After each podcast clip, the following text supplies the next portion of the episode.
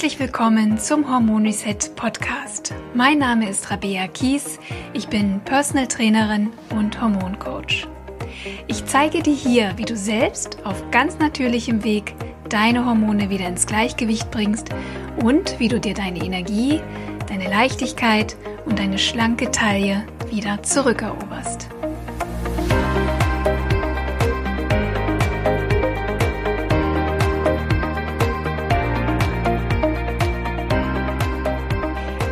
Herzlich willkommen zum Hormon Reset Podcast. Ja, die heutige Folge ist meiner Meinung nach sehr wichtig für alle Frauen, die mit hormonellen Beschwerden zu kämpfen haben. Also freue dich auf eine ganz spannende Podcast-Episode heute. Und zuvor möchte ich aber gerne ja einen kleinen Wunsch oder eine kleine Bitte äußern, nämlich wenn dir das, was du heute lernst, weiterhilft, dann würde ich mich sehr freuen, wenn du dir im Anschluss eine Minute Zeit nehmen könntest, um dem Podcast eine 5-Sterne-Bewertung oder auch ein kleines Feedback zu hinterlassen bei Apple Podcast. Diese Fünf-Sterne-Bewertungen sind wirklich der Applaus quasi für uns Podcaster, der uns zeigt, dass das, was wir tun, auch tatsächlich ankommt und auch wertgeschätzt wird. Und natürlich motiviert uns das wahnsinnig auch weiterzumachen und euch weiter diese Informationen kostenlos zur Verfügung zu stellen. Und mein Dank gilt natürlich auch schon den wunderbaren Zuhörerinnen und auch Zuhörern, die mir bereits ganz wundervolle Feedbacks hinterlassen haben. Ihr seid einfach die beste Community, die ich mir vorstellen kann. Also einen dicken Kuss an euch alle da draußen. So, und jetzt starten wir mal mit unserer heutigen Folge, mit unserem heutigen Thema. Worum wird es gehen? Wir sprechen darüber, wie man Hormone testen lassen kann, welche unterschiedlichen Testverfahren es gibt, welche Vor- und Nachteile sie mit sich bringen, wann der richtige Testzeitpunkt ist und vieles, vieles mehr. Und zu diesem Thema habe ich mir jemanden eingeladen, die sich bestens mit diesem Thema auskennt, nämlich die Heilpraktikerin Sabine Böhnecker vom Labor Verisana. Herzlich willkommen im Hormon Reset Podcast, liebe Sabine. Ja, vielen Dank, liebe Rabea. Ähm, ja, ich freue mich, dass ich heute dabei sein kann und hoffe, dass ähm, ich vieles erklären kann oder aufklären kann. Da bin ich mir ganz sicher. Sehr sicher. Sabine, erzähl uns doch bitte zum Einstieg mal ein bisschen über deine Arbeit und auch darüber, was ihr genau bei Verisana macht. Hm. Ja, also meine Aufgabe ist ähm, hier die Heilpraktiker zu beraten, die äh, Testungen vor, ähm, an ihren Patienten machen und äh, manchmal gibt es dann Unsicherheiten, vielleicht auch in der Interpretation oder ähm, in der Therapie und da bin ich dann quasi beratend zur Stelle. Und ähm, wir machen hier Hormonspeicheltests, wir machen äh, Blutuntersuchungen auch, also Trockenblutuntersuchungen ähm, bezüglich zum Beispiel Schilddrüsenhormone. Ähm, wir machen Stoffwechselanalysen über die Haare und äh, wir machen auch Testungen zum Thema Darmgesundheit, also Stuhluntersuchungen. Mhm, also ein ganz, ganz großes, breites Spektrum. Genau, also das ist jetzt so, ich habe bestimmt ein paar Tests vergessen, also es ja. äh, werden auch immer mehr. Mhm. Aber ähm, das, das ist so um unser Hauptgebiet. Aber es fing alles hauptsächlich tatsächlich mit den Hormonen an. Also das war so ähm, das erste, mit dem Verisana gestartet hat vor ungefähr zehn Jahren. Ja. Ähm, was sind denn deiner Einschätzung nach so die häufigsten hormonellen Beschwerden oder Erkrankungen bei Frauen? Hm, also die häufigsten Testungen haben wir ähm, bezüglich ähm, bezüglich Beschwerden vor Einsätzen der Periode. Na, das ist so der Klassiker. Ähm, das ist für viele Frauen tatsächlich eine Qual, ähm, weil sie un unglaubliche Schmerzen haben und das dann nicht, nicht erst am Tag der Blutung, sondern auch schon vorher mit Stimmungsschwankungen zu tun haben oder mit äh, Spannen in den Brüsten und ähm, dann haben wir auch viele Testungen ähm, bezüglich Stress, Müdigkeit. Ähm, na, aber also gerade bei Frauen geht es oft um den Zyklus, ne, muss man sagen. Mm. Oder mhm. auch wenn wenn es jetzt Richtung Wechseljahre geht und und ähm, da Beschwerden kommen, machen auch viele Frauen Hormontests, um zu sehen, ähm, was was passiert jetzt gerade, was kann ich vielleicht machen, um mich da zu unterstützen. Das sind mhm. so die häufigsten Sachen. Manchmal gibt es natürlich dann auch noch andere Dinge wie, also aber das ist jetzt ein bisschen seltener, sowas wie das polyzystische Ovarialsyndrom, ne? Ähm, oder auch Frauen, die Myome haben äh, oder Zysten, die machen auch Tests bei uns. Ja, die sind ja oft auch einfach hormonell auch getriggert oder verstärkt genau. äh, durch hormonelle Disbalancen. Genau. Genau. Mhm. Ja. Wenn eine Frau merkt, dass es ihr nicht gut geht, ne? also sie hat Beschwerden mit dem Zyklus, ähm, die Periode bleibt aus, starke PMS-Beschwerden, Hitzewallung, also all das, was du so genannt hast. Ne? Welche Hormone spielen denn da eine große Rolle? Welche sollte ich testen lassen? Also das ist zum einen mal das Östradiol, das ist ein Hormon aus der Gruppe der Östrogene. Ähm, dann das Progesteron. Die beiden sollten in einem bestimmten Verhältnis zueinander sein, damit es Frauen gut geht. Und ähm, für mich auch ganz wichtig das Cortisol. Das ist quasi unser Stresshormon. Mhm.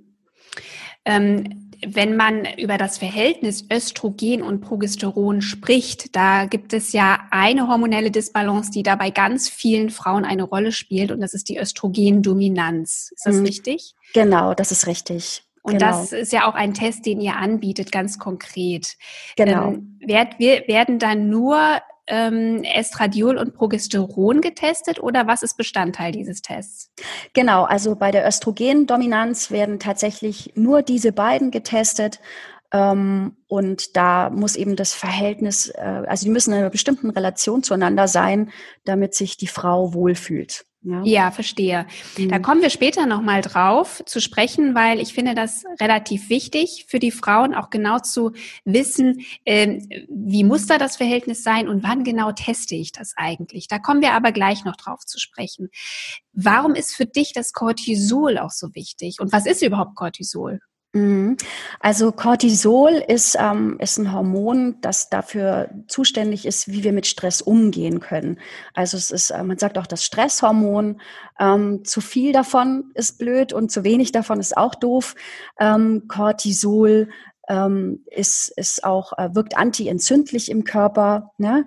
Ähm, es kann in hohen Dosen, also wenn, wenn viel Cortisol da ist, kann es das Immunsystem unterdrücken. Das kennen vielleicht viele, weil man ganz viel Stress hatte und dann geht man in den Urlaub und dann wird man krank. Spitze. Das ist oft, weil das Cortisol hoch war, das Immunsystem unterdrückt ist und dann beruhigt man sich und dann geht Cortisol runter und dann, dann wird man krank, yay. Mm, genau. Ja, und Cortisol hat eben auch äh, löst halt ganz häufig eben so eine hormonelle Kaskade aus, wenn ähm, ja, wenn wir einfach ähm, ja mit Erschöpfungsbeschwerden oder eben oder äh, Cortisolspiegeln zu tun haben, die zu hoch sind oder dann im Verlauf auch zu niedrig, dann hat das eben eine Auswirkung auf alle anderen Hormondrüsen auch. Ne? Absolut. Also Cortisol ähm, ist ist ist also wirklich viel Cortisol ähm, kann auch die Progesteronrezeptoren blockieren zum Beispiel. Und deshalb hat Cortisol eben auch äh, Einfluss auf Östrogendominanz. Ne? Ist halt so. Mhm. Also ähm, viel Cortisol blockiert Progesteronrezeptoren, viel Cortisol unterdrückt auch die Schilddrüsenhormone. Ne? Also das ist ähm, ein ganz komplizierter Rattenschwanz. Und es gibt eigentlich fast keine chronische Erkrankung, wo nicht Stress äh, im Hintergrund ist auch. Also ja, das ist Stress auch meine Erfahrung. Ist wirklich genau. der schlimmste, also ist eigentlich Hauptauslöser Nummer eins für mich für chronische Erkrankungen. Genau. Und führt eben häufig tatsächlich auch zu einer Östrogendominanz, weil eben das Progesteron im Verhältnis zu Östrogen dann eben einfach erniedrigt ist. Es ist nicht genug da. Genau. Na, deswegen ist es schon auch gut, mal sich selbst zu fragen, wie sieht es eigentlich mit meiner Stressbelastung aus? Mhm, genau. Viele Frauen ähm, haben sich so daran gewöhnt, in so einem Dauerstress zu sein. Ähm, ja, dauerhaft wirklich gestresst zu sein, zu wenig Ruhepausen zu haben. Und man muss ja auch ganz klar sagen, dass Stress ist ja nicht nur das Thema Termindruck und viel zu tun zu haben, sondern Richtig. Stress kann ja tatsächlich auch körperliche Ursachen haben, beispielsweise mhm. eben Entzündungsprozesse im Körper. Absolut, genau. Entzündungen, ähm, weil natürlich dann auch viel Cortisol produziert werden muss. Es gibt auch metabolischen Stress, wenn Leute sich schlecht ernähren. Na, ich denke jetzt an die, die nur Brötchen essen oder mal schnell einen Schokoriegel, weil man das Gefühl hat, boah, ich brauche jetzt mal schnell Energie. Und man hat dann vielleicht nicht so viel Zeit, sich gute Sachen zu, äh, zu kochen, dann ist das auch metabolischer Stress. Ne? Mhm. Und ähm, also Stress hat wirklich ganz, ganz viele Gesichter. Und ja. Ähm, ja, auch Umweltbelastung, Dinge, auf die wir vielleicht manchmal auch gar keinen Einfluss haben. Es gibt ja sehr unterschiedliche Tests. Ihr habt euch, ähm, nee, ihr habt ja inzwischen auch sehr viele unterschiedliche Tests, genau, mhm. also auch Urintests und was du sagtest, Trockenbluttest, ne? Ist das mhm. richtig? Genau. Ähm, was ist denn eigentlich der Unterschied äh, zwischen diesen einzelnen Tests? Also wann macht es Sinn, im Blut zu testen? Wann macht es Sinn, im Speichel zu testen? Ja, also ähm, jetzt Hormone wie das Östradiol, das Progesteron, das Testosteron, auch das Cortisol und die HEA, das ist auch noch ein Hormon, über das wir jetzt noch nicht gesprochen ja, haben. Genau.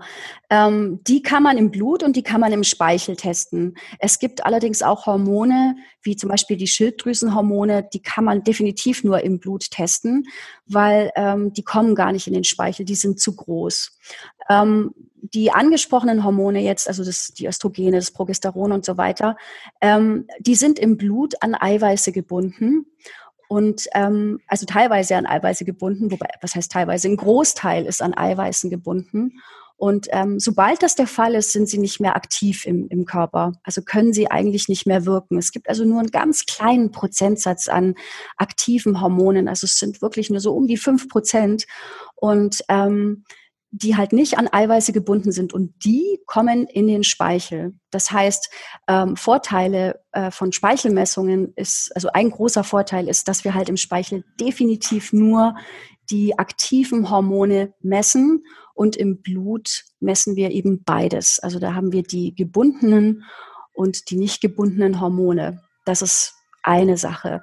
Ähm, ein, zweiter wichtiger Part ist, dass man die ähm, Speichelproben ähm, leicht zu Hause selbst abnehmen kann ähm, und man kann den, also man muss auch ein bisschen den Zeitpunkt berücksichtigen, wann man, wann man so eine Probe abnimmt. Also die Ausschüttung der Steroidhormone, also das ist jetzt die Gruppe der Hormone quasi, so nennt man die, ähm, die findet morgens statt ähm, nach dem Aufstehen.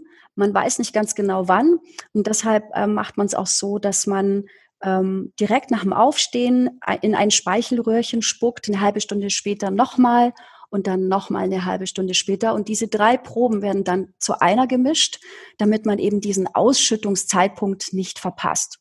Und bei Blut ist es ja meistens anders. Also geht man dann zum Arzt und ist vielleicht auch schon elf oder was, ne? Ähm, vielleicht ist es auch mal früh, je nachdem. Und dann wird das Blut abgenommen. Also ähm, das ist, ähm, also es ist einfach ein bisschen ungenauer. Ja? Mhm. Ja, was heißt denn ungenauer? Vielleicht kannst du da noch mal ein bisschen drauf eingehen, weil also meine Erfahrung nach testen eigentlich fast alle Gynäkologen übers Blut und nicht über den Speichel. Ja, das ist richtig. Ähm, wobei es gibt auch inzwischen ganz viele Ärzte, die das auch anerkennen. Aber das ist absolut richtig, was du sagst. Also manche machen dann bei uns Tests und gehen dann zum Arzt und die sagen, also alles Humbug. Nein, das ist es natürlich nicht. Also was die meisten offiziell anerkennen inzwischen, es gibt auch sogenannte ähm, Stresstests, wo man über mehrere ähm, Stunden hinweg das Cortisol testet. Und da wird dann von denselben Ärzten teilweise, ähm, die sagen, Speicheltest ist, ist Quatsch. Ähm, da wird der Speicheltest dann anerkannt. Also das widerspricht sich ja schon in sich selbst. Ne? Mhm. Und ähm, es ist einfach so, ähm, dass viele halt nun mal sich mit den Blutwerten auskennen. Und es ist wirklich oft so, wenn man sich halt dann mit was auskennt, dann ist man da vielleicht auch ein bisschen verschlossener für andere Dinge. Man muss dazu sagen, es gibt beim, beim Hormontest einfach auch ein paar Dinge, die man äh, berücksichtigen muss, wo man ein bisschen aufpassen muss, dass die Messung auch akkurat ist. Ja, also beim, beim Blut ähm, muss man da vielleicht weniger aufpassen, sage ich mal. Mhm. Ähm, um nochmal auf das Thema gebundene und freie Hormone zurückzukommen. Mhm. Ist das denn so, wenn ich jetzt eine, also über das Blut teste, dass ich dann ausschließlich die gebundenen Hormone teste? Nee, du hast beides. Also du hast quasi die freien und die gebundenen. Und dann wird über ein Rechenverfahren quasi mhm. ausgerechnet, was ist jetzt der Anteil an freien. Aber es ist halt, ähm, ja, also. Aber wird das wirklich gemacht? Also wird das wirklich dann auch immer ausgerechnet vom Arzt? Hm, also das muss ich sagen, das weiß ich jetzt gar nicht genau. Ähm, da bin ich mir jetzt nicht sicher. Da kann ich jetzt leider keine genaue Aussage darüber mhm. geben. Ich glaube, es wird schon manchmal versucht, soweit ich jetzt weiß, aber ich bin mir nicht sicher, ob das tatsächlich immer gemacht wird. Vielleicht weißt du da mehr. Ja, auch nicht so. Deswegen nicht so. sollte ich dich mal fragen. Aber das ist das, was ich, weil ich glaube, man muss da doch das SHBG noch bestimmen, um dann genau. diesen Faktor auszurechnen. Ne? Genau, das sind, das ist quasi das Bindungseiweiß, richtig. Genau. Und ist, wenn man ähm, das natürlich mitbestimmt, kann man auch ähm, die freien Hormone ausrechnen. Ja, aber es ist trotzdem, weißt du, ich meine, es ist trotzdem erstmal eine Rechnung. Das, das mm. ist einfach nicht so genau. Warum genau. muss ich da rumrechnen, wenn man im ja. Speichel einfach Eben. direkt sehen kann, was ist der Anteil der freien Hormone? Das ist doch viel einfacher. Total. Deswegen bin ich auch, ja, hoffe ich einfach, dass das hoffentlich in den nächsten Jahren dann auch mehr und mehr auch in, äh, bei der Schulmedizin auch anerkannt anerkannt wird und auch durchgeführt wird und vor allem auch als Kassenleistung akzeptiert wird. Das ist ja noch ein anderer ja, Fakt. Ne? Da, das ähm, ist ja genau absolut richtig. Und es ist natürlich auch viel weniger strapaziös. Ich meine, es ist doch was anderes, wenn ich da in so ein Röhrchen spucken kann oder wenn der Arzt da mit seiner Spritze kommt und mir das Blut abnimmt. Also das stresst ja viele Leute auch schon. Ja? Total, ja, genau. Hm. Genau, du sagtest ja, dass die Schilddrüsenhormone allerdings tatsächlich auch im Blut abgenommen werden müssen. Die können wir nicht über den Speichel genau. abnehmen. Damit muss ich dann wirklich auch zum Arzt. Ja, die sind zu groß. Die können ja. Membranen, genau. Ja, und ich persönlich würde ja immer auch empfehlen, tatsächlich, wenn ich hormonelle Beschwerden habe, auch Zyklusbeschwerden und so weiter, tatsächlich auch mal die Schilddrüse gut untersuchen zu lassen. Unbedingt. Weil ich hier aus meiner Erfahrung nach auch äh, sehr starke Zusammenhänge oft sehe. Ne? Eine, eine äh, schwache Schilddrüse, eine Schilddrüsenunterfunktion kann tatsächlich eben auch Probleme beispielsweise beim Progesteron auslösen oder einfach Zyklusbeschwerden und andere Beschwerden. Absolut, da ist die ähm, Schilddrüse ein totales Schlüsselorgan, wirklich. Ja. Also und ähm, da wollte ich aber auch noch was Kleines, das, Kleines dazu sagen, weil was oft passiert auch, dass ähm, wenn man wenn man dann zum Arzt geht und sagt, ich möchte mal meine Schilddrüse testen, dann wird meistens nur dieser TSH-Test gemacht. Ähm, ich finde, das ist ein bisschen eine lieblose Diagnostik, weil das TSH ist quasi nur das Hormon, das ähm, das quasi ähm, zeigt, wie äh, die Hypophyse mit der Schilddrüse kommuniziert. Aber manchmal ist es so, ähm, dass es auch an anderen Stellen haken kann. Und deshalb ähm, würde ich dringend empfehlen, wenn ihr die Schilddrüse diagnostizieren wollt, dass ihr auch das freie T3 messt, das freie T4 und auch die Antikörper. Also Genau, weil sonst ist das wirklich Punkt. keine, keine wirkliche Aussage über die Funktion des Organs Schilddrüse. Genau. Und da müsst ihr euch tatsächlich auch wirklich mal ein bisschen durchsetzen, weil die Ärzte sind häufig ähm, ja sehr rigoros, sag ich mal. Das höre oh, ja. ich einfach sehr häufig, dass sie einfach sagen, ach Blödsinn, brauchen wir nicht, TSH ist okay, äh, mhm. da brauchen wir nicht weiter messen. Mhm. Ähm, ihr müsst da wirklich in die Selbstverantwortung gehen und euch auch durchsetzen und darauf bestehen. Kein Arzt kann euch das verwehren. Mhm. Und wenn euer Arzt nicht bereit ist, mit euch zusammenzuarbeiten, dann würde ich den Arzt wechseln. Ne? Und äh, nicht dann wie bedeppert nach Hause gehen, weil ihr habt einfach nichts davon.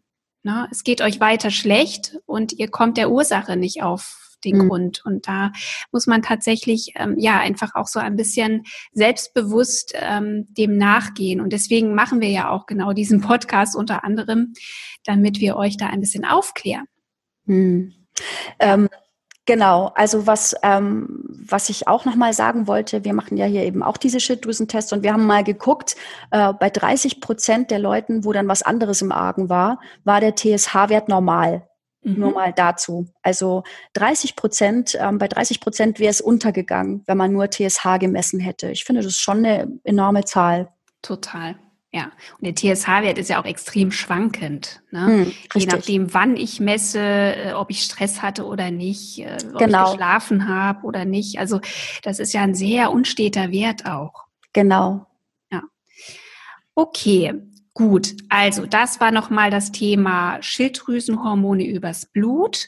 Und wir haben darüber gesprochen, dass es eigentlich viel sinnvoller ist, gerade auch die Steroidhormone über den Speichel zu messen. Mhm. Für welche Hormone ist denn der Urin geeignet? Ich weiß, dass viele Ärzte Cortisol tatsächlich auch im Urin äh, nachweisen wollen.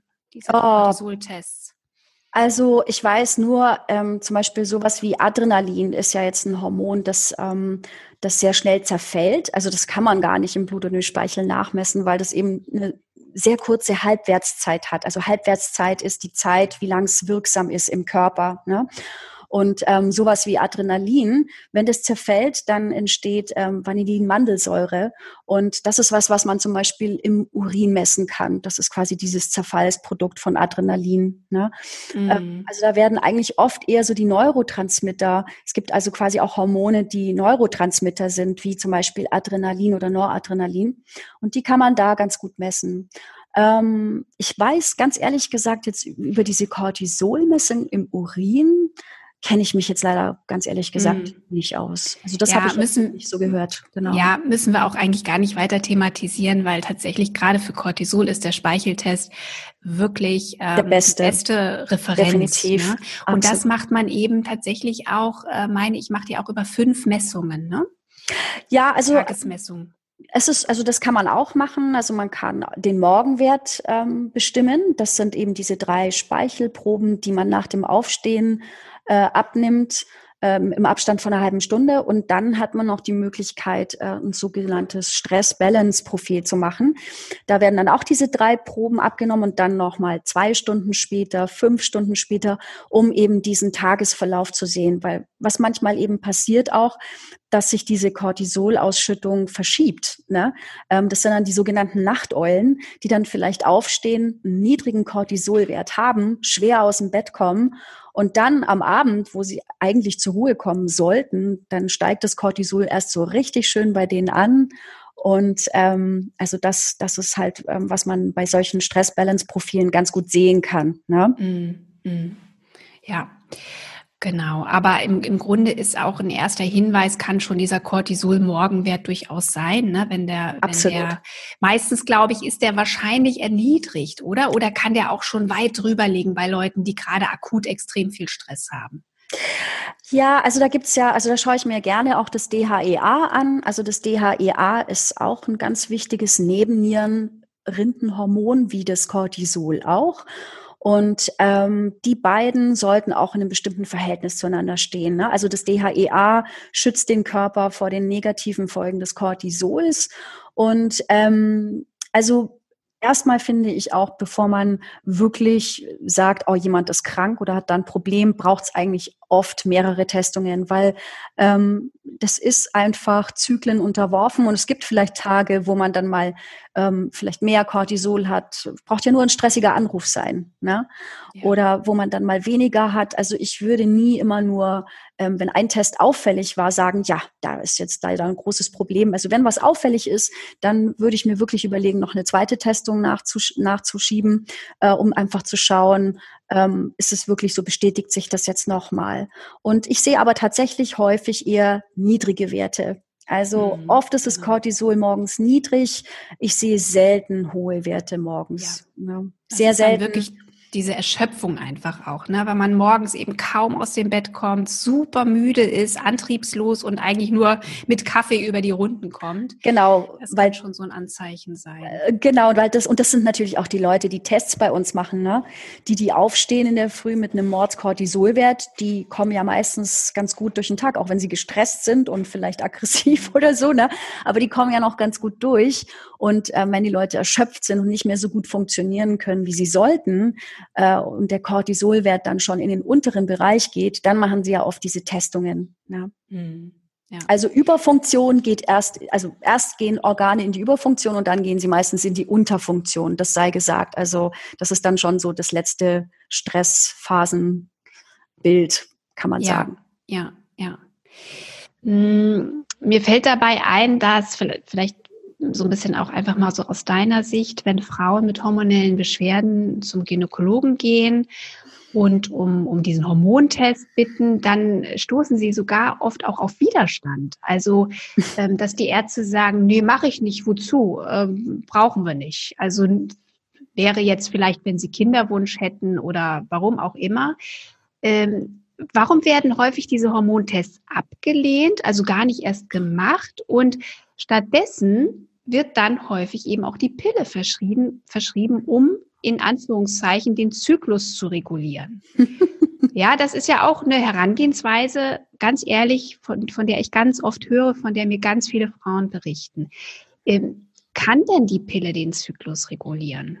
Naja, also ähm, ich, ich denke, das ist immer ein Eingriff und ähm, wenn jetzt vielleicht eine Frau, aber das, also für die wenigsten kann das vielleicht zutreffen, aber das sind wirklich die aller, aller, aller wenigsten. Ähm, vielleicht lass uns mal sagen, jemand hat ähm, vielleicht schwache Eierstöcke und keine Ahnung, ähm, produziert super wenig Östradiol, wobei dann wird er auch wenig Progesteron haben und dann nimmt er vielleicht eine Pille mit künstlichen Östrogenen. Hm.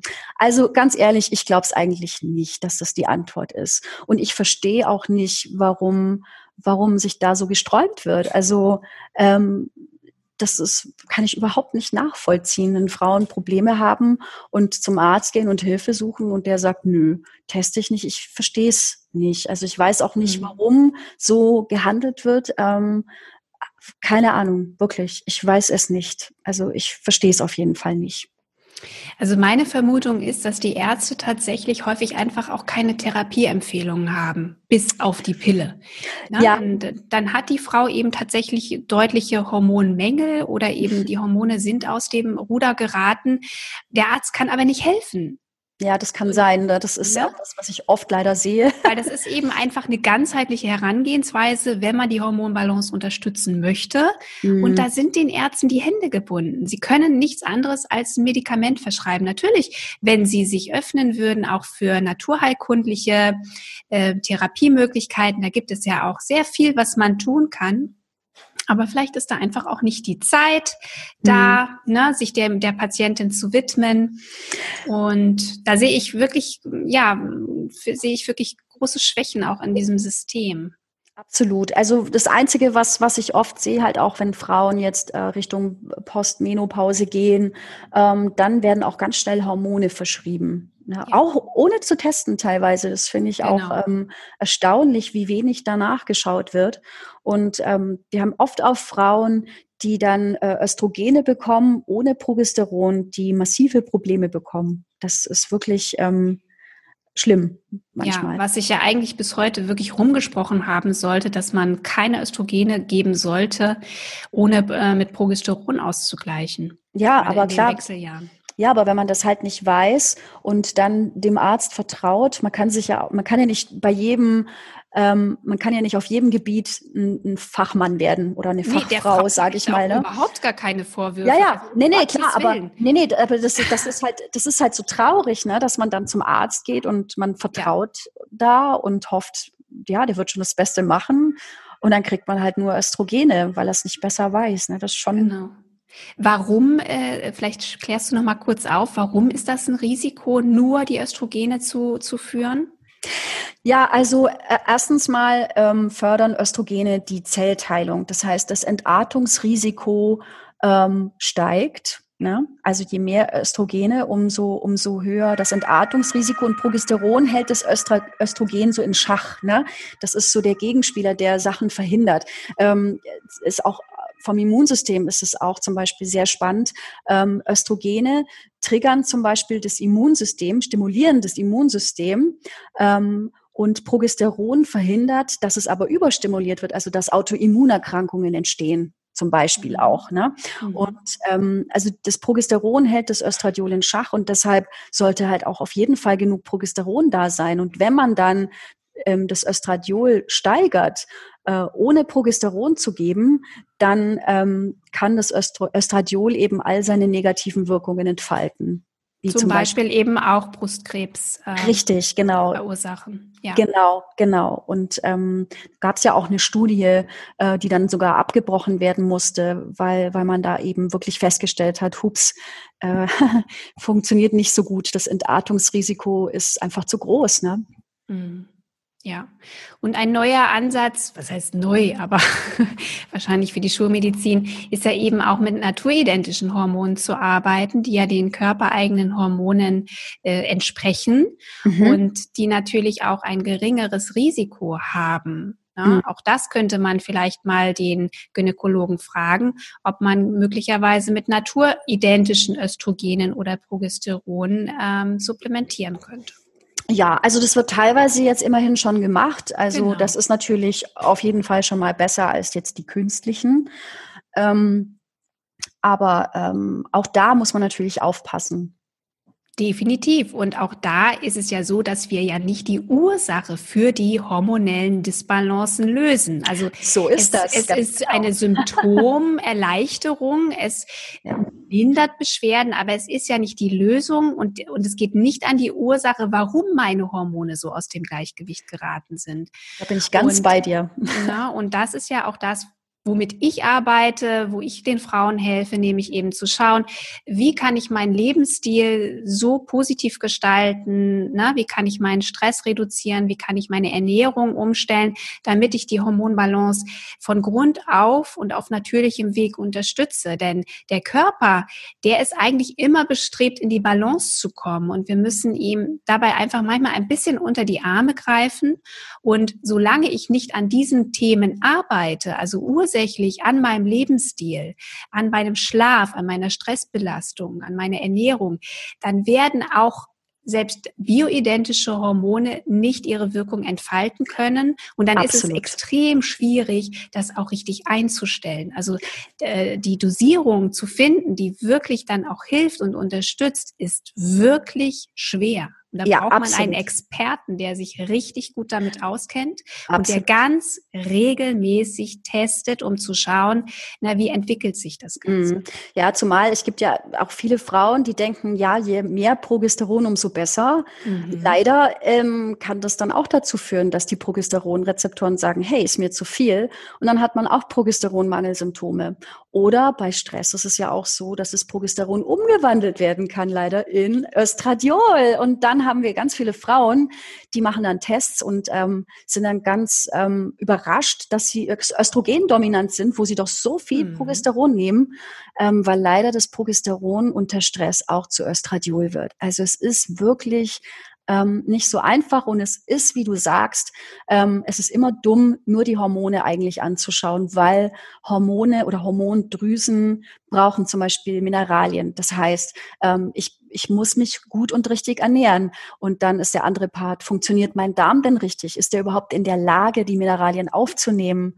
Ähm, und also das ist einfach ähm, ein riesen Rattenschwanz. Oder es äh, arbeitet meine Leber noch gut. Wenn ich natürlich jetzt jahrelang die Pille genommen habe, dann ist die Leber wahrscheinlich auch belastet. Ne? Also man muss oh, sich ja. wirklich viele Baustellen anschauen ähm, und dann kann man auch wieder den Weg ins Gleichgewicht zurückfinden, insofern da jetzt nicht was Größeres im Argen ist. Ne? Das kann natürlich auch noch sein.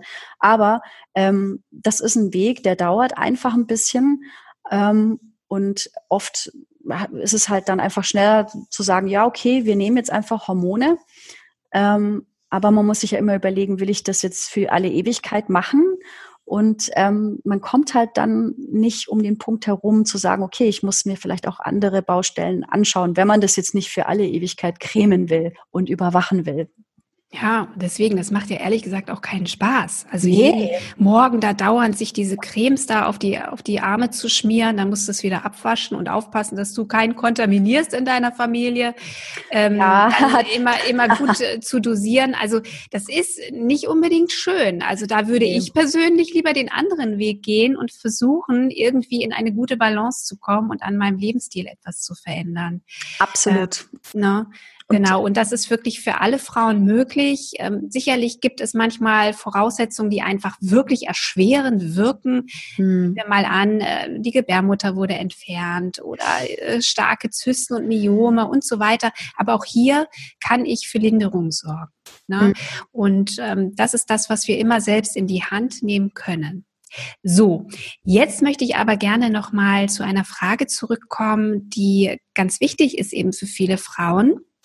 Wenn es nämlich um die Hormone Estradiol und Progesteron geht, beziehungsweise Östrogen und Progesteron, mhm. dann ist es ja ganz wichtig, den richtigen Zeitpunkt im Zyklus zu treffen, wann ich diese Hormontests mache.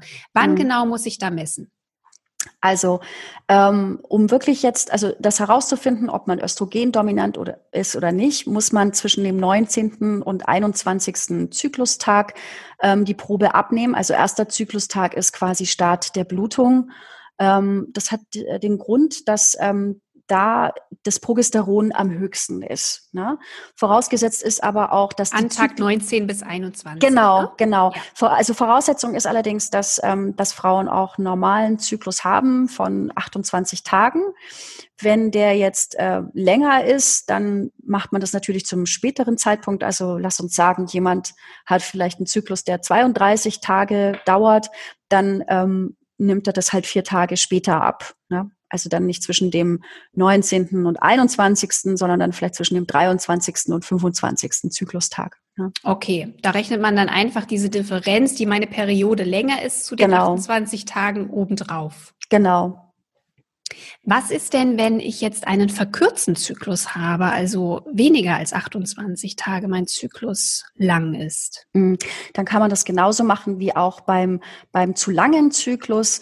Ähm, dann würde man einfach ähm, ein paar Tage zurückrechnen, also je nachdem, wie viel kürzer das jetzt ist, ähm, zu diesen 28 Tagen, die normal sind. Ähm, einfach weil diese Lutealphase, also das, äh, so nennt man diese zweite ähm, Zyklusphase, die ist bei den Frauen eigentlich meistens gleich lang und die erste, also diese Follikelphase, die erste Zyklushälfte, die unterliegt eher Schwankungen und deshalb kann man das tatsächlich so machen. Mhm. Was ist, wenn eine Frau jetzt gar keinen Zyklus hat, vielleicht vorübergehend, also eine Amenorrhoe hat mhm. oder mhm. möglicherweise Frauen auch in den Wechseljahren, wo ja auch die Perioden zum Teil ewig auf sich warten lassen? Das ist dann, ähm, ja, das ist natürlich dann schwierig. Also ähm, man kann vielleicht die Temperatur messen, wobei, ähm, also jetzt gerade bei Frauen mit Amenorrhoe, die jetzt eigentlich noch fruchtbar sein sollten, die vielleicht magersüchtig sind oder sonstiges, ähm, da findet ja dann meistens auch gar kein Eisprung statt. Also mhm. eigentlich ist es da schon, ähm, also da ist der Zeitpunkt beliebig, weil da wird ja. nichts sein ne, mit, genau, mit Eisprung genau. und Temperatur.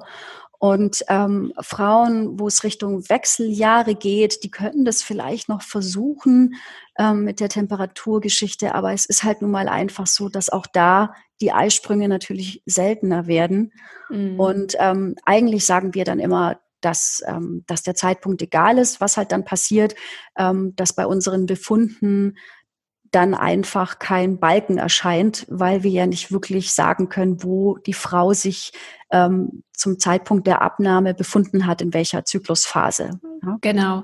Du hast gerade noch mal die Temperaturmessung erwähnt. Da möchte ich ähm, gerne auf die letzte Podcast-Folge hinweisen. Da habe ich über das Thema Eisprung bestimmen gesprochen und ähm, ja, habe dort auch beschrieben, wie sich der Temperaturverlauf, also die Körpertemperatur, die Basaltemperatur verändert nach dem Eisprung. Das heißt, dieses Ansteigen der Körpertemperatur die, die, ausgelöst wird durch den Eisprung, ist eben auch ein Zeichen für einen Eisprung und auch für den Anstieg von Progesteron in der zweiten Zyklushälfte.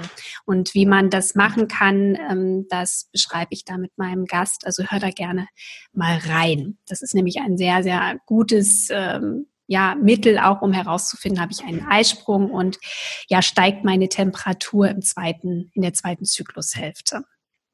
Wenn ich jetzt ähm, mich entschieden habe, ich möchte gerne zu Hause auch mal so einen Hormontest machen, wie genau wäre denn da der Ablauf, wenn ich bei Verisana so einen Hormontest anfordere? Mhm. Also ihr könnt es natürlich dann über den Shop bestellen. Ähm, das ist die einfachste Methode. Da kommt dann ein Testkit äh, zu euch nach Hause und je nachdem, was ihr für einen Test bestellt habt, also bei den meisten findet man da drei Speichelröhrchen mit Etiketten, wo man natürlich am besten den Namen draufschreibt. Und auf die Etiketten schreibt man auch ähm, drauf, um wie viel Uhr man die Probe abgenommen hat jeweils. Ähm, und dann muss man natürlich ähm, warten, zum richtigen Zeitpunkt, gerade wenn man jetzt natürlich die Östrogendominanz messen will, dass man eben dann, je nachdem wie der Zyklus ist, eben oder bei normalem Zyklus zwischen dem 19. und 21. Tag dann ähm, reinspuckt direkt nach dem Aufstehen in das erste Röhrchen, bitte nicht die Zähne putzen, ähm, es gibt gewisse Dinge, die da zu beachten sind, ähm, bevor man so einen Test durchführt, ähm, weil man einfach auch beim Zähneputzen kannst zu Zahnfleischbluten kommen und dann ist der Test verfälscht, weil im Blut mhm. natürlich die Hormone ähm, ganz, ganz anders sind als jetzt im Speichel. Aber wenn da kleine Blutbeimengungen da sind, dann kann das das Testergebnis natürlich verfälschen. Also bitte nichts essen vorher, ähm, höchstens Wasser trinken. Das kann äh, das alles eben beeinflussen. Man darf den Mund also ein bisschen mit Wasser ausspülen nach dem Aufstehen und dann gleich bitte ins erste Röhrchen reinspucken.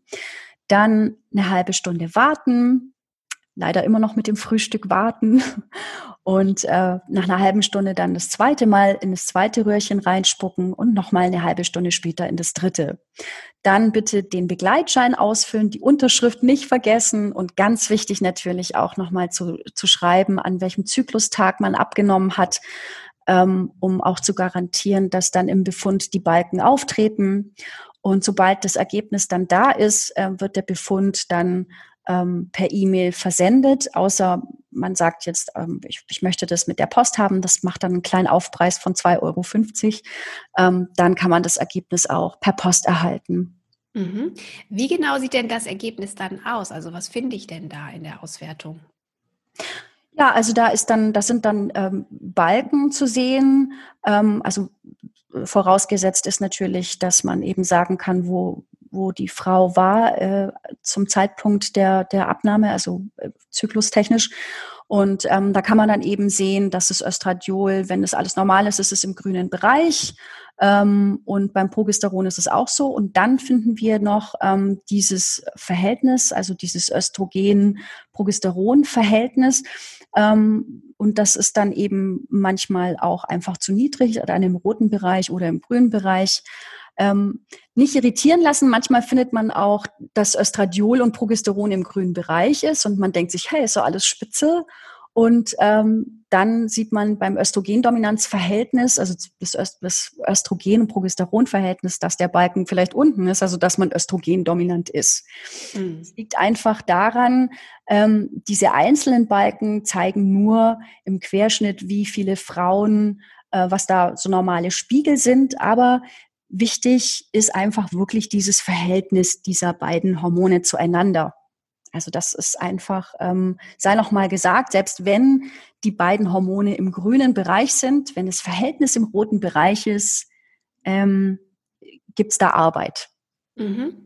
Ja, und man bekommt eben deswegen, man muss jetzt sich auch gar nicht mit den Werten oder so auskennen, man bekommt nee. einfach sehr schön anschaulich gezeigt, wo liege ich, bin ich im grünen Bereich, also sind meine Hormone optimal, bin ich im roten Bereich, dann sind sie zu niedrig, so ist es doch, glaube ich, ne? Genau, und äh, oder zu hoch, oder je zu nachdem, hoch. Na, das ja. hat man natürlich auch. Und dann, genau. ähm, dann sieht man auch noch die Referenzbereiche, also wie ist, die, wie ist der Referenzbereich bei Frauen, die die Pillen nehmen, wie ist der Referenzbereich bei Frauen, die in der zweiten Zyklushälfte sind, na, oder in der ersten Zyklushälfte. Also das ist, ja. steht dann, steht dann auch noch alles ähm, dabei eigentlich. Ja.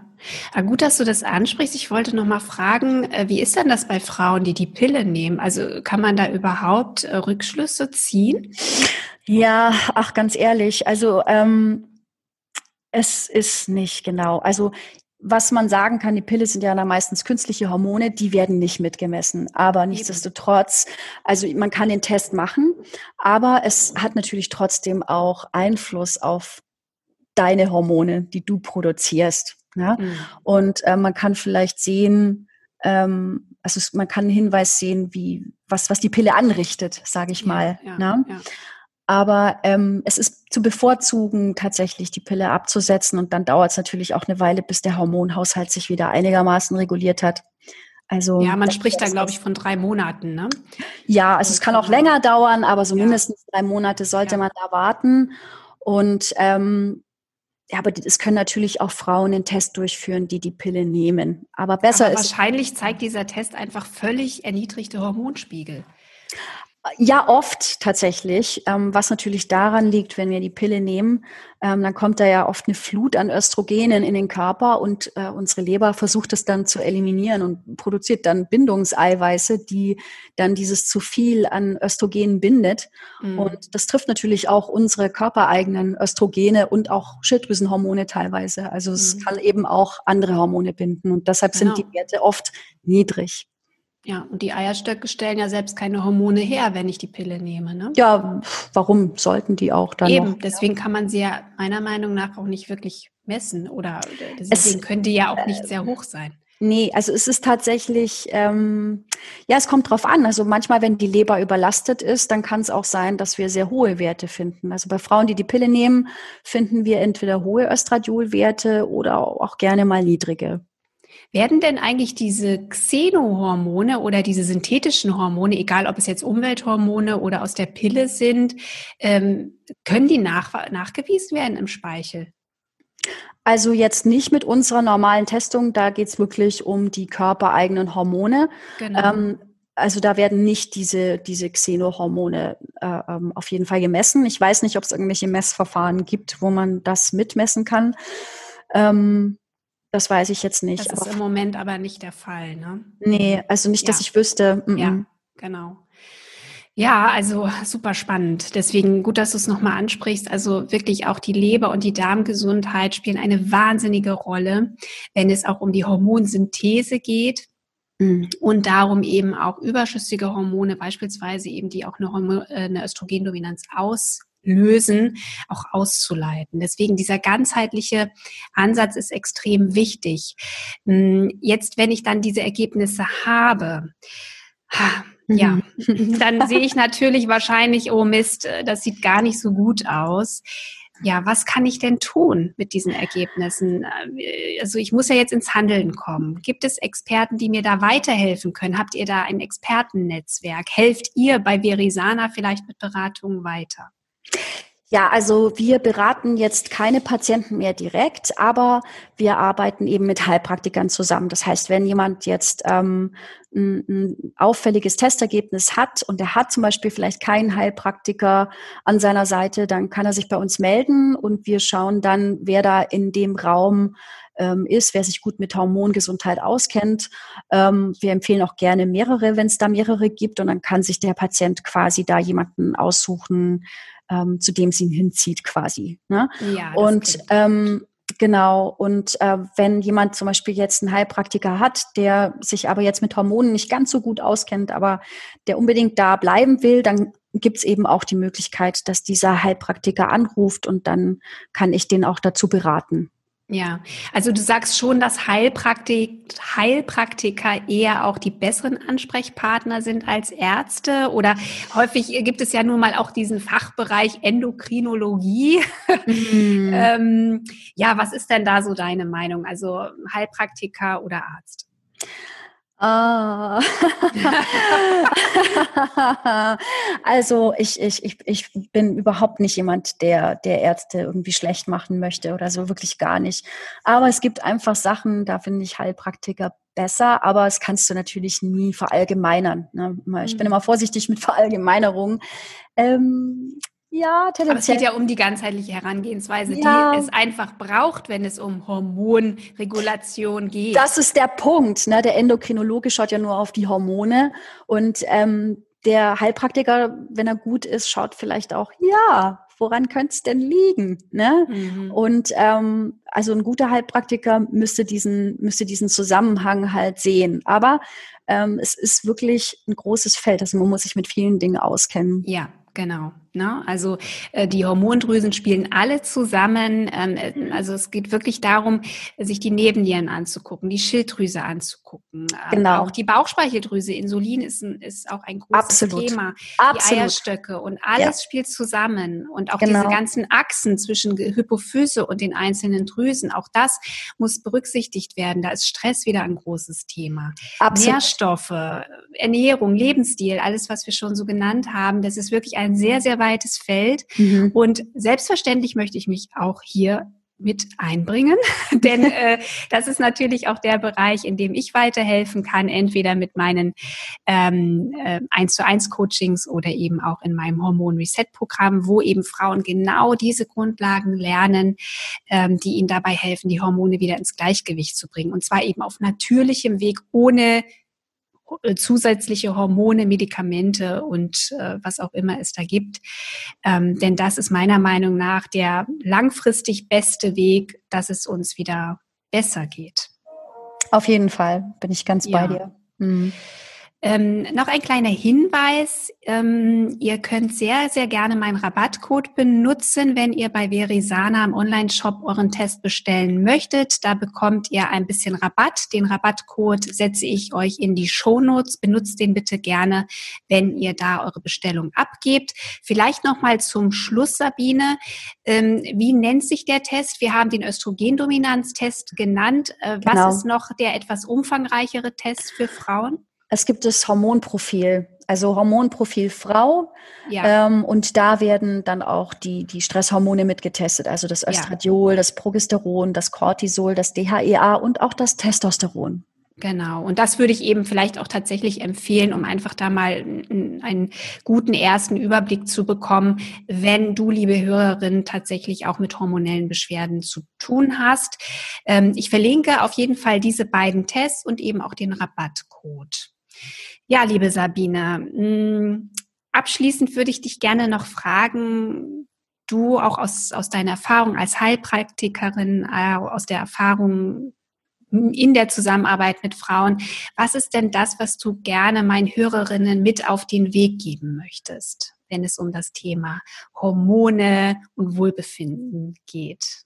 Mm, dass man sich ähm, nicht so nur auf diese Hormone versteift. Also es ist, wie du sagst, also man kann ganz viel selbst machen und da sind eben so grundlegende Dinge wie die richtige Ernährung, ähm, Darmgesundheit, ähm, esse ich viel Gemüse, ähm, wie, wie, ist, wie ist mein Lebensstil? Mache ich, mache ich Sport? Ne? Sport hilft zum Beispiel auch Cortisol abzubauen. Zu viel Sport ist aber auch wieder Stress für den Körper. Ne? Mhm. Also finde ich das richtige Maß in vielen Dingen. Kann ich vielleicht auch was für mein psychisches Wohlergehen tun?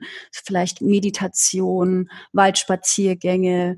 Ähm, also es gibt ganz viele kleine Dinge, die man, die man machen kann. Ähm, und da ist Ernährung natürlich äh, ganz, ganz weit oben dabei. Ähm, oder auch so kleine Sachen, zum Beispiel, wenn man jetzt mit Stress zu kämpfen hat, dass man am Abend eine Blaulichtbrille sich äh, zulegt, zum Beispiel, ne? Ähm, weil Blaulicht die Cortisolproduktion fördert. Das ist am Abend natürlich nicht so gut, weil wir da ja auch schlafen sollten irgendwann mal. Also eine Anti-Blaulichtbrille, müssen wir sagen. Ne? Genau, Locker. genau, genau. Also das sind so, so ganz viele Kleinigkeiten, die man tun kann, ähm, um, um da schon eine Verbesserung zu erzielen. Ja, ja. Ähm, wirklich, also oder zum Beispiel Östrogendominanz. Östrogene können ja sogar im Fettgewebe produziert werden. Ne? Wenn ich mich jetzt äh, gesund ernähre und Sport mache und ähm, auch versuche, ein, ein, gutes Gewicht zu haben, also damit meine ich auch nicht zu dünn, ne? ähm, dann, dann hilft das auch zum Beispiel. Mhm. Also alles, alles, was, ähm, was gut ist für Körper, Geist und Seele, kann beim Hormonhaushalt helfen. Genau, das tut auch den Hormonen gut, weil ich ja immer sage, die Hormone äh, spiegeln am Ende, also die Hormonbalance hat immer auch was damit zu tun, wie ich in meinem Leben in Balance bin. Und äh, wenn ich in Balance bin, dann sind es hoffentlich auch die Hormone. Also da anzufangen, das ist so ein ganz, ganz wichtiger Schritt. Genau, die Balance ist es immer. Also das ist, was ich auch festgestellt habe. Es, es, gibt auch kein, kein böses und kein gutes Hormon. Die müssen alle in Balance sein. Und es genau. ist wie ein Orchester. Und wenn eins anfängt, schief zu spielen, dann tun es die anderen irgendwann mal auch. Und deshalb, ähm, ja, immer alles im Blick haben am besten und auf die Balance achten. genau, ich finde, das ist ein wunderbares Schlusswort, liebe Sabine. Ich bedanke mich ganz herzlich, dass du heute dein Wissen und deine Erfahrung mit uns geteilt hast und sage einfach Tschüss und vielleicht mal bis zum nächsten Mal. Ja, tschüss, liebe Rabea.